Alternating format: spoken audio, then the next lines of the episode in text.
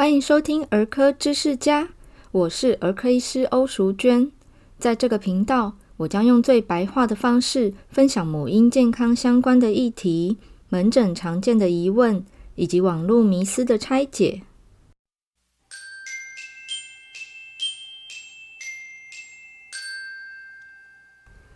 欢迎回到儿科知识家，我是欧医师。今天要讲幼儿疫苗这个主题呢，是观众点播的。他在呃我们的 Apple Podcast 帮我留下了五颗星的评价，并且点播他想要听的主题。他提问说，想要了解幼儿疫苗施打各阶段跟作用。那我猜想他指的应该就是小朋友出生后，呃什么样的年纪该打什么样的疫苗。那这个疫苗是做什么用的？有什么样的保护力？所以欧医师今天打算用呃年龄的方式，正确来讲应该是月龄哈，每个月施打什么样的疫苗，那它这个疫苗的作用是什么？用这样子的流水账的方式跟大家分享。啊、如果爸爸妈妈手边有小朋友的这个儿童健康手册的话，其实你们可以打开这个手册。在它最前面或者是最后面啊、因为每个版本不一样哦。新版的在最前面，它会有一个黄色比较硬的纸卡，可以拉开来一些折页。这个纸卡里面就会按照月龄去标示它需要打哪些疫苗。那你们会发现在，在呃小朋友从出生的医疗院所出院之前，他其实已经被打了第一针了，就是我们的 B 型肝炎疫苗。之前如果有听过欧医师讲过疫苗的那一集，大家可能会有印象。B 型肝炎疫苗就是全世界第一支可以预防癌症的疫苗，因为在没有这个疫苗的年代，呃，B 肝是台湾的国病。那很多人得了 B 肝久了之后，嗯、变成慢慢的变成肝硬化哦，最后变肝癌逝世。那所以后来有了 B 型肝炎疫苗的问世，证明说真的是打在人类身上可以减少 B 肝带原率，减少这个 B 肝的的患者，从而减少这个 B 呃 B 肝造成的肝硬化跟肝癌。所以它真的是第一支可以预防癌症的疫苗。那 B 型肝炎第一剂是在未满出生未满二十四小时就施打。目的是尽快的去预防，因为 B 型肝炎这个病毒呢，它可以透过母体垂直感染，所以如果万一母亲带原的话，是有可能传染给这个宝宝的。那如果说母亲在产前有检验到 B 型肝炎的表面抗原是阳性的，那么我们就会让孩子在出生满二十四小时之内，除了施打 B 肝疫苗的第一剂之外呢，同时也施打 B 型肝炎的免疫球蛋白。那这两针可以同时施打在不同的部位，不需要间隔时间哦，就可以同一天施打。所以小朋友在一出生还没有满二十四小时，他一定会被打的一个疫苗就是 B 型肝炎疫苗。那等到他满月之后呢，他就会施打第二次的疫苗。第二次呢，就是在满月时的 B 型肝炎疫苗哈。那这个时候我们打的是第二剂。接下来呢，呃，在满两个月的时候呢，可以带宝宝回到任何的医疗院所，包含呃全台湾各地的卫生所，一样施打公费的疫苗。满两个月的时候要施打的是五合一疫苗跟十三价结合型肺炎链球菌疫苗。五合一疫苗哈，顾名思义，它就是五种呃疾病预防的成分，包含白喉、破伤风。百日咳、B 型嗜血杆菌跟小儿麻痹。哦，这些可能大家只会听过破伤风哈，你们可能比较熟悉的会是破伤风，但其实我念到的这五个啊，对婴幼儿，因为他们免疫力还没有很好嘛，免疫系统还不完全，哦，得到任何其中一个都有致命的风险，所以这个五合一疫苗呢，在两个月大的时候会打第一剂。四个月大的时候打第二剂，六个月的时候打第三剂，到了十八个月大的时候打第四剂。也就是说，他在一岁半的时候，他会完成第四剂。那事实上有第五剂，不过这个第五剂会变成四合一疫苗，在小朋友上小学前那个满五岁的年纪要施打。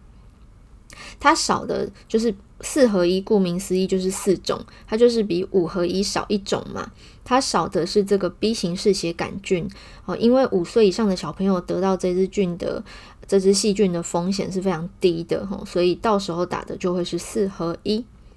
那我们回到两个月大，刚刚讲的另外一针是十三价肺炎链球菌嘛？那其实它也是不久前才纳入公费计划啦。从前我记得我干儿子出生的时候，他那个时候还要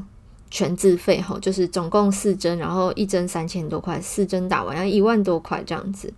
那这个十三价结合型肺炎链球菌疫苗呢，它施打的年纪分别是两个月、四个月。然后第三剂是在六到十二个月，第四剂是满十二个月之后。不过大家可以发现，这个黄卡上面呢、你们会找不到六个月那里有第三季，然后你会看到说这个出生满十二至十五个月的地方，它写的是肺炎球菌，写的是第三季。原因是这个是公费疫苗的黄卡，所以它上面印的都是公费的，自费的。在呃最新版本之前并没有印上去，所以有时候爸爸妈妈会错过，因为他根本不知道有第三季的存在。所以我平常在门诊卫教，我都会说哦，这个是隐藏版的疫苗这样子。那后来呃，在一百。零九年吧，年底还是一百一十年年初，有一个最新最新版本的儿童健康手册哦。这一次这个新版，它就有把自费疫苗给印上去的，它就印在黄卡的最后一页哦，把自费统一印过去，这样包含这个轮状口服疫苗都在那里头。那这个十三价结合型肺炎链球菌疫苗，它预防的就是肺炎链球菌。顾名思义哦，这一支细菌它最常造成肺炎。那其实不只是肺炎哈，细菌性肺炎，它也会造成鼻窦炎、中耳炎，甚至是败血症。那跑到跑到脑袋去，就变成中枢神经感染了。所以这个疫苗也是非常重要的一个预防呃细菌感染、严重感染、侵袭性肺炎等等的一个疫苗哈，是非常值得施打的。一般我们会称公费的三季是二加一，然后把自费的总共四季称为三加一，所以这个加一都是发生在满一周岁之后才会打最后一剂，中间差在这个六到十二个月之间有没有多打这个隐藏版的第三剂哦？它差在哪里呢？差在整个保护力，四剂打好打满，保护力会比较好。什么保护力呢？其实研究发现，婴幼儿的鼻腔，呃，带有这个肺炎链球菌的几率是高达九成，啊、呃，等到成年的时候会下降，后降低成五到十 percent。也就是说，孩子在年龄小、抵抗力还没有发育完全的时候呢，他们鼻腔带菌率超高的，所以需要这个疫苗来保护。除了幼儿之外，其实因为他在呃。发展成十三价之前啊，最初最初的呃，我们讲初代产品好了，虽然这样讲有点不严谨，但是这样比较好理解。最初的时候问世的是七价，然后后来发展出十价，那现在是十三价，现行是十三价，搞不好五年后、十年后会冒出一个十五价、十七价的疫苗也不一定哦。那目前除了幼儿已经纳入公费施打之外，假如你们家的孩子现在已经是个小学生，那你回去翻他的黄卡，发现哇，当年他小时候你并没有让他自费施打这个十三价的肺炎链球菌疫苗的话，现在补打一支也来得及。像欧医师，我小时候根本就没有这个疫苗的存在呀，所以我是成年后变成了科医师，那我我自己是这个高风险的暴露者，我才。自己自费接种了一剂十三价肺炎链球菌疫苗，所以不管是不是在公费接种的年龄层有接种到，只要是没有打过这一个疫苗的，呃，任何年龄层哈，从来没打过的话，在满六十五岁以前都可以打一剂。那当然，六十五岁以上的老人家从来没打过，也可以施打一剂哦。不过六十五岁以上记得呃考虑接种另外一个叫做二十三价的。多糖体疫苗，这支疫苗也是预防肺炎的，那是特别针对长者。台湾现行是呃七十五岁以上的长者，他就有公费资格。部分县市是六十五岁以上即纳入公费。那先打十三价，间隔一年以上再打二十三价，这样子保护力会更好，因为前面先打的十三价会帮助后面的二十三价产生更好的抗体。好，我们回来讲到两个月大，这个时候呢，还可以服用我刚刚说的这个自费的口服的轮状病毒疫苗。那这个轮状病毒疫苗是口服的，它预防的是这个肠胃炎，而且是轮状病毒造成的肠胃炎。轮状病毒，如果爸爸妈妈没听过的话，你一定听过或经历过，孩子得到肠胃炎，上吐下泻，还发烧，然后吃不下，脱水，要住院打点滴，应该有听过。那这个病毒它就是造成五岁以下的小朋友。在冬天的时候比较多，造成五岁以下的小朋友哦，搞到这么严重吼，上吐下泻、发烧还脱水的一个元凶之一。那科学家研发出这个疫苗，然后当它问世之后呢，呃，所有的先进国家都开始给孩子们来接种，应该来讲是口服哈，因为它是用吃的疫苗来吃这个疫苗。大家如果觉得吃疫苗很奇怪啊，其实那是因为你们忘记了，你们。跟包含我都是啊，我们的小时候可能都吃过口服的小儿麻痹疫苗，小儿麻痹后来改成针剂的，就在我刚刚讲的那个五合一疫苗里头。虽然小儿麻痹在台湾已经是绝迹了，但是仍然难免会有这个国外带进来的病毒哦，所以我们的小朋友还是要接种这个五合一疫苗，包含了这个小儿麻痹病毒的预防。那我们现在讲的这个口服轮状病毒疫苗呢，在台湾现行有两个厂商，分别有两种不同的吃法。其中一个厂商是两剂型，所以总共吃两次；另外一家厂商是三剂型，所以总共吃三次。那两剂型跟三剂型各有它的优缺点，今天欧医师不多做描述，但是。结论就是都很好，所以你要怎么样选择呢？可以跟您自己的医师做讨论哦。好，所以刚刚讲的这个是两个月大，那到四个月大的时候一样哦，就是五合一疫苗跟十三价肺炎球菌疫苗，外加一个自费的口服轮状病毒疫苗。那到了五个月大的时候，小朋友要接种另外一个是公费的卡介苗，卡介苗预防的是肺结核结核杆菌这只细菌。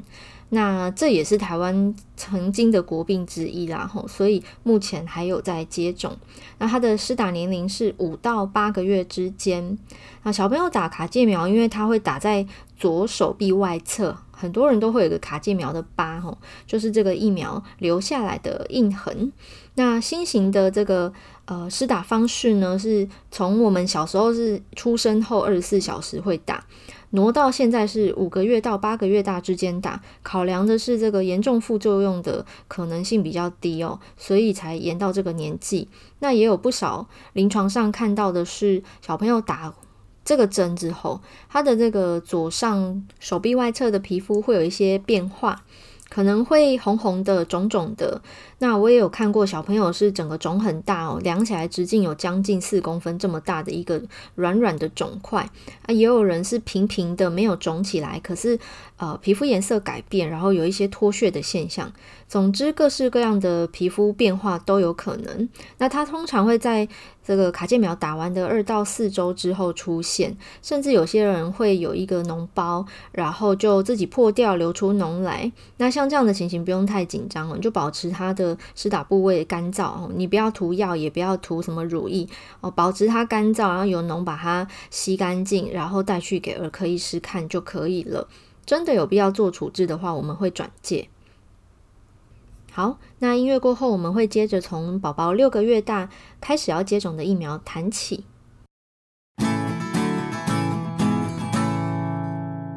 六个月大时，除了刚刚提过的五合一疫苗、自费的十三价肺炎链球菌疫苗。还有，如果口服三剂型的轮状病毒疫苗之外呢，还有一剂是 B 型肝炎的第三剂疫苗。我们刚刚讲，出生满二十四小时之内会打第一剂，满月的时候打第二剂，那在六个月大的时候会打第三剂。那一路到呃十个月大之前，都还可以来得及打这个十三价肺炎链球菌疫苗的第三剂哦，隐藏版的这一剂。那当然，如果说你到十一个月大的时候才打，也不是不行啦。但这样子第四剂就是要再隔八周，也就是说，本来十二个月大可以打的，要往后延一个月，变十三个月大再打这个表定上公费的最后一剂。那到了满周岁的时候呢，小朋友要打的是两针比较特别的针，一针是水痘疫苗哦。水痘去年秋冬有疫情，所以欧医师有特地讲过一集，然后也写过这个卫教文章哦。所以这个水痘疫苗大家可能有印象了。另外一针呢是简称 MMR，内容是麻疹、腮腺炎。与德国麻疹的混合疫苗有三个成分，保护三种这个病菌哦的的侵犯。那小朋友在一岁，除了这两针是活性减毒疫苗之外呢，另外一个是刚刚讲的那个卡介苗，五到八个月大哈，它也是活性减毒疫苗。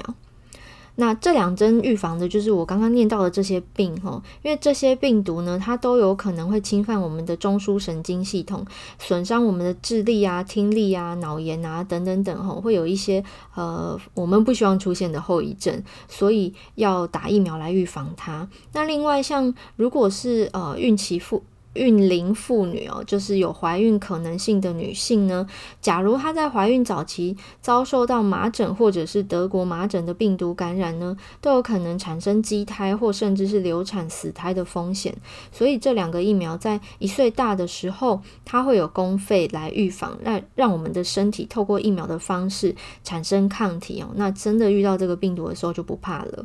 不过水痘疫苗它只有公费一剂，事实上我们会建议要自费施打第二剂。那这个第二剂的年纪呢，建议是四到六岁。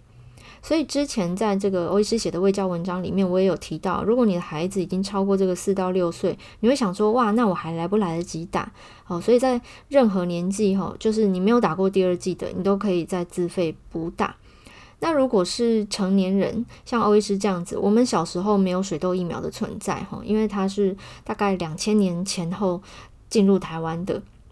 那我们这一群人，如果确定小时候真的没有长过水痘，没有被传染过的话，我强烈建议你赶快去打水痘疫苗，因为成人得水痘超级严重，非常容易产生脑炎，然后要住进加护病房的那种严重。那成人打的话跟小朋友不一样，小朋友可以只打公费那一剂啊，如果自费不想打，就我们也不会勉强。可是成人的话，我们会建议要打两剂，前后间隔一个月。好，那这个 MMR 也是齁，前几年这个日本有这个大流行嘛，然后台湾就呃因为麻疹的关系就疯抢这个 MMR 疫苗，因为我们没有单一的麻疹疫苗，就只能打 MMR 了。好，这个是满一周岁的前两针，一周岁还有后两针哦。后两针，其中一个就是我刚刚提到的公费的二加一十三价肺炎链球菌，哈，它的最后一剂公费是在满一周岁到十五个月大之间。那另外呢，还有一针是 A 型肝炎疫苗。我们前面讲了 B 型肝炎疫苗，那还有另外一个就是 A 型肝炎。它的疫苗第一剂是满一周岁，那第二剂是满一岁半，就是跟第一剂相隔半年之后打第二剂。这个目前也已经纳入公费了。那假如你的小朋友也是一样，现在已经上国小了，他当年还没有公费，你也没有自费施打的话，现在还来得及自费施打。好，所以呃，跟欧医师一样啊，我也是，我小时候没有 A 肝，所以呢，我就长大后自己花钱打 A 肝，那我也是打两剂，中间间隔半年。这个是在呃十二个月大的一周岁的前后加起来四针。那到十五个月大一岁三个月的时候，还有一个公费的疫苗叫做日本脑炎。日本脑炎顾名思义就是会产生脑炎的一个病毒哦，所以这个一定要打。它第一剂是十五个月大，第二剂是二十七个月大，也就是说一岁三个月第一针，两岁三个月第二针，中间要间隔一年。那这一针也是活性减毒的疫苗，跟我们前面讲的卡介苗、水痘还有 MMR，它都是活性减毒疫苗。活性减毒疫苗有个特色。我们刚刚讲水痘跟 MMR 是一起打，是前两针啊？为什么它会排在一起？因为活性减毒疫苗一定要同一天打，不然的话就要相隔一个月。所以如果今天打的水痘跟 MMR 是延迟的哦，例如说我说这个粉丝提问啊，他的小朋友还在国外还没打到疫苗怎么办呢？诶，假如他真的就是还没打到水痘加 MMR 这个活性减毒疫苗，他回国之后年纪也已经满十五个月大，已经可以打日本脑炎了。这时候要不就三针同一天打，要不就是有一天打前面两针，然后等一个月才可以打第三个。哦，例如说是日本脑炎还没有打，那就是等一个月后才打日本脑炎。然后呢，日本脑炎自己的第二季又要间隔一年哦，所以就是十三个月后再打第二季的日本脑炎。这个是十五个月大的时候需要打的疫苗。那么接着就到十八个月大，我也是刚刚前面有讲到五合一，对不对？五合一的第四季就是在这个时候。另外就是我们刚刚讲到 A 型肝炎疫苗的第二季，如果你第一季是准时在一周岁的时候打，那么第二季呢也是一样，十八个月大的时候就可以打了。我们其实，在门诊蛮常遇到小朋友，他一岁半、十八个月大的这个预防针。那他们日期都会标示好。当你在打第一剂的时候，下一剂都会写好预计要施打的日期。如果这两针，比如说一个写呃四月五号，另外一个写四月十五号，那家长会问说：诶，那我可不可以四月五号来两针一起打？答案是不行，你要延后到四月十五号才可以两针一起打，不然的话呢，就是四月五号打一针，四月十五号再来打另外一针。所以一般我都会建议家长，你就干脆就是四月十五号再来，然后两针一起打，这样就不用跑两趟了。好，满十八个月大之后，疫苗已经大概告一个段落了。接下来就是到我们刚刚讲那个日本脑炎的第二季，吼，是在两岁三个月的时候。小朋友打完两岁三个月的日本脑炎，我都会在门诊跟家长说：“哦，太好了，你接下来啊，应该可以一年都不用见到我，因为小朋友打完两岁三个月的疫苗之后，他的公费疫苗一路就要等到满五周岁哦，五岁到七岁之间会有两针上小学前的疫苗要施打，这两针呢，分别是。”呃，我刚刚讲五合一的时候，有带了一下四合一哦，四合一疫苗跟 MMR 的第二剂。我们刚刚讲一周岁有一个 MMR，它的第二剂也是公费的。那施打年纪就是五岁到七岁上小学之前，好，这个时候这两针一起打。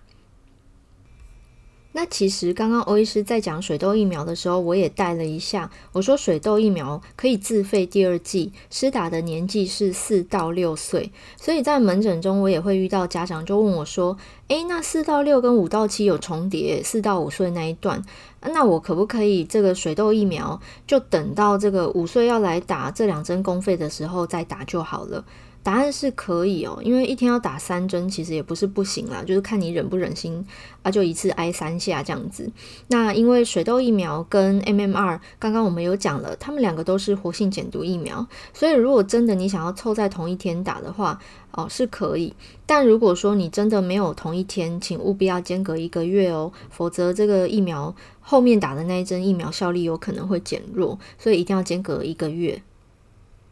好。那讲到这边呢，其实欧医师已经把幼儿的公费疫苗跟自费疫苗几乎已经完全都涵盖谈完了。我讲几乎是因为我现在讲的是在台湾哦，我们台湾的这个公费的施打原则，那在国外会有不同的政策啦。每个国家它的流行病学都不一样，所以像呃 B 型肝炎疫苗在台湾是公费必打的，可是呢，在欧美国家它并不是，它是一个选择，它是你想要打的话自费打，而且它打的年纪也可能跟我们是不一样的。